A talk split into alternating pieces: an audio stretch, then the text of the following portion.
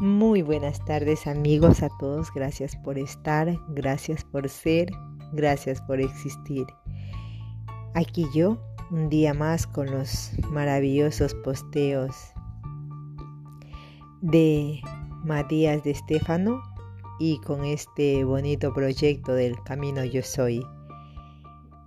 Y con muchas ganas de seguir aprendiendo y que las el aprendizaje que lleve cada uno lo viva de la mejor manera, porque de eso se trata vivir, de integrarlo todo de la mejor manera. Así que me voy al posteo. Camino yo soy. Emociones. 13 de septiembre del 2020. Matías de Estéfano. Yo, ¿qué es una emoción? Soy. La emoción es energía en movimiento. Yo, como las olas de vibración de las que venimos hablando. Soy. Si el universo es un océano y sus aguas son la vibración y las olas sus niveles de frecuencia, pues la inercia que empuja las olas, la energía de movimiento, es la emoción. Esta palabra proviene del latín ex, desde, y motio, dando origen a la palabra motor. Concepto de la palabra, moveré. Mover, trasladar. Así puedes decir que una emoción es un pulso inercial o descarga y reacción de energías que se mueven como ondas. Yo, ¿para qué sirven? Soy, habilitan expansión, el flujo de información, la distribución de la temperatura, datos y minerales generan las descargas eléctricas positivas y negativas para generar vida, movilidad, reacciones hormonales. Yo, o sea que la emoción no es algo aparte del cuerpo, sino la misma energía que se genera por reacción, impulsando más acciones y movimientos, generando nuevas cosas. Soy hay infinitas emociones en función de las distintas frecuencias en las que se vibre. Si cada onda en el oleaje de la vibración es la fuerza inercial de un movimiento, entonces cada curvatura, cada cresta en las ondas tendrá una de ellas, una emoción específica la cual sentirás debido a los pulsos magnéticos que genera, los cuales son interpretados por el sistema nervioso y descodificados en conceptos como alegría, enojo, amor, ira, etc. ¿Qué diferencia una emoción positiva de una negativa? Soy. Hay diferentes formas de entender a las emociones. La primera es desde la dualidad, resonante y disonante y la otra es desde la dualidad, baja y alta frecuencia. Recuerda que baja frecuencia significa de proceso lento y alta frecuencia de proceso rápido. A lo largo de estas dos pueden darse momentos de resonancia o de disonancia. La resonancia se genera cuando dos o más ondas sonoras se encuentran dentro de la misma escala de vibración, como un acorde de música, por ejemplo. Para ser un burdo, ejemplo, un acorde se formaría con algo que vibre dos veces seguidas, sumando a algo que vibre cuatro veces seguidas y algo más que vibre ocho veces seguidas. Todos son una duplicación de la cantidad de frecuencia, es decir, que sonando juntos tendrán armonía, pero si suena algo dos veces junto a algo que suena siete veces, además de algo que suena tres veces, será disonante. No importa que estés escuchando Iron Mai, baja frecuencia, o Bach, alta frecuencia. En ambos podrás identificar resonancia y si hay orden musical, o disonancia si hay algún desajuste musical. Yo, o sea que lo que llamamos emociones negativas no son emociones de baja vibración, sino disonantes. Soy, alguien puede armar disonantemente, por ejemplo. Yo, ¿en qué caso? Soy, pues por ejemplo, una persona que maltrate a otra diciendo, te pego porque te quiero. Eso, aunque no parezca, también es amor. entonces no puedes catalogar al amor como baja o alta vibración o frecuencia. Solo en sí es resonante o disonante. En ejemplo, del 2, 4 y 8. La resonancia implica que la emoción posee eco. Hay retorno, por lo tanto sería como ponerse en una cueva y gritar te amo hacia el exterior. Si la cueva es ordenada, es decir, que se expande hacia adentro con forma de bóveda, el eco volverá a ti con claridad, repetido varias veces, oyendo la voz de retorno diciéndote, te amo. Resonante, pues, es cuando lo que siento en mi interior tiene una respuesta similar en el exterior, o cuando lo que recibo del exterior vibra de igual manera en mi interior.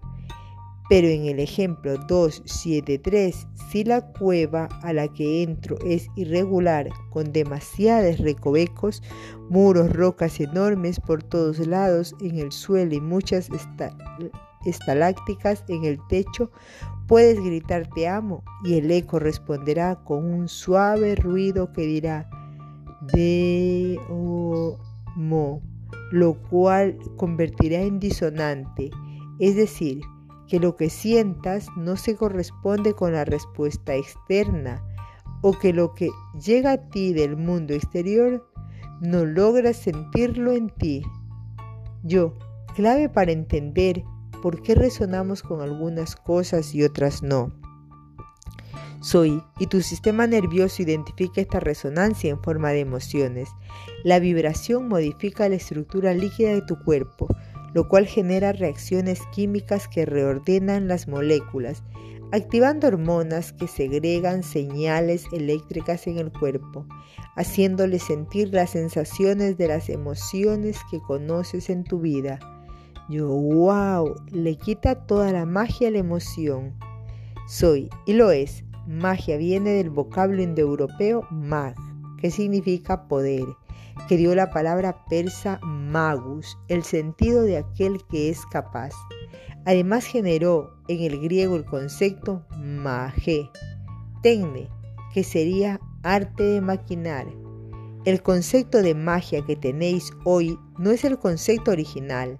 El concepto mágico fue puesto sobre los magos zoroastrianos y todos los que surgieron de Oriente Medio hacia el resto de territorios conocidos, donde otras religiones los reconocían como hechiceros, brujos, paganos, que hacían cosas sobrenaturales e inexplicables.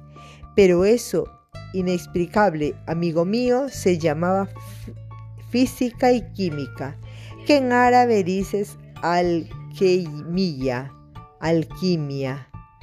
La magia es la ciencia que aún no se ha descubierto, pero las emociones sí se han descubierto. Son movimientos de la energía, pulsos positivos y negativos, que generan reacciones químicas que producen descargas eléctricas, generando sensaciones que conoces con el nombre de sentimientos, provenientes justamente de sentir, es decir, sensible, sensación de los cinco sentidos yo. Si a lo que me refiero cuando digo la magia es que la gente relaciona las emociones con el alma, con algo extrasensorial, con algo que no es del cuerpo, sino algo que va más allá del entendimiento. Soy. ¿Por qué tenéis tanto miedo a aceptar que lo espiritual es también químico? ¿Cuál es el conflicto humano con querer que las cosas relacionadas al espíritu y lo divino sean misterios y lógicos? Yo, no sé, supongo que es porque nos gustan las historias inexplicables, las cosas que no son tan mentales, que no hace falta comprender ni analizar, sino simplemente sentir, maravillarse como frente al cine o a un libro o a un acto de magia, un circo creo que nosotros esta, esa necesidad de sentir que no todo puede ser explicado, por ello le llaman los misterios de Dios, porque creen que explicarlos es matar a Dios. Soy, la verdad es que todos los secretos siempre acabarán saliendo a la luz. Lo que hacéis con la magia es casi un bullying al mundo espiritual. Yo, ¿cómo? Soy, pues imagina que alguien escuchó mucho hablar sobre ti. Muchas personas que te siguen se han cruzado con esta persona y le dicen lo mucho que sabes, todo lo que recuerdas, lo buen profesor que eres, que eres lindo, bueno, humilde, etc. Y un día esta persona te conoce y ve con sus ojos que no eres humilde porque vives demasiado bien como un leonino. Luego descubre que tienes mucho humor negro y tan bueno no eras. Luego te miran bien y te dicen, bueno, tan lindo no es de cerca. Yo esperaba que sea como Brad Pitt y encima decide hacerte una pregunta específica sobre física cuántica que tú no sabes responder y te dice, me dijeron que eras como Einstein y al final no sabes nada.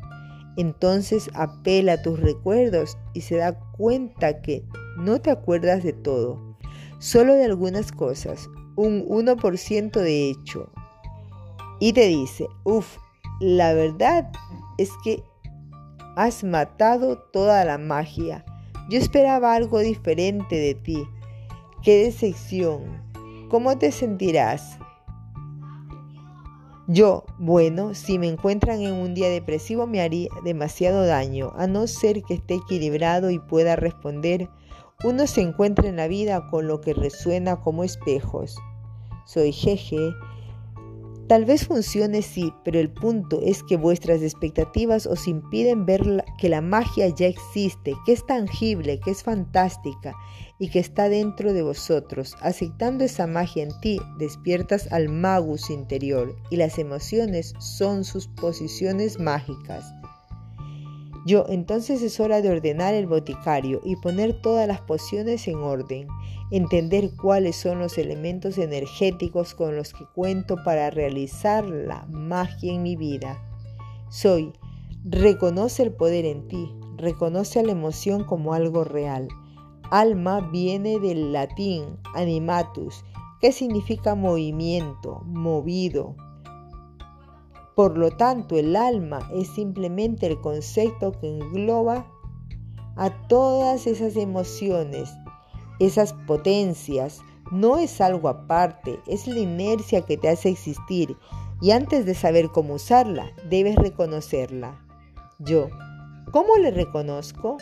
Soy, toma tu libreta y apunta esta pregunta. Chakra corona, ¿cuál es mi creencia sobre las emociones? Apunta qué son las emociones para ti, más allá de mi explicación. No lo que sabes ahora, sino lo que siempre has creído de ellas. Comprende cómo tu cuerpo ha estado viviendo las emociones hasta el día de hoy.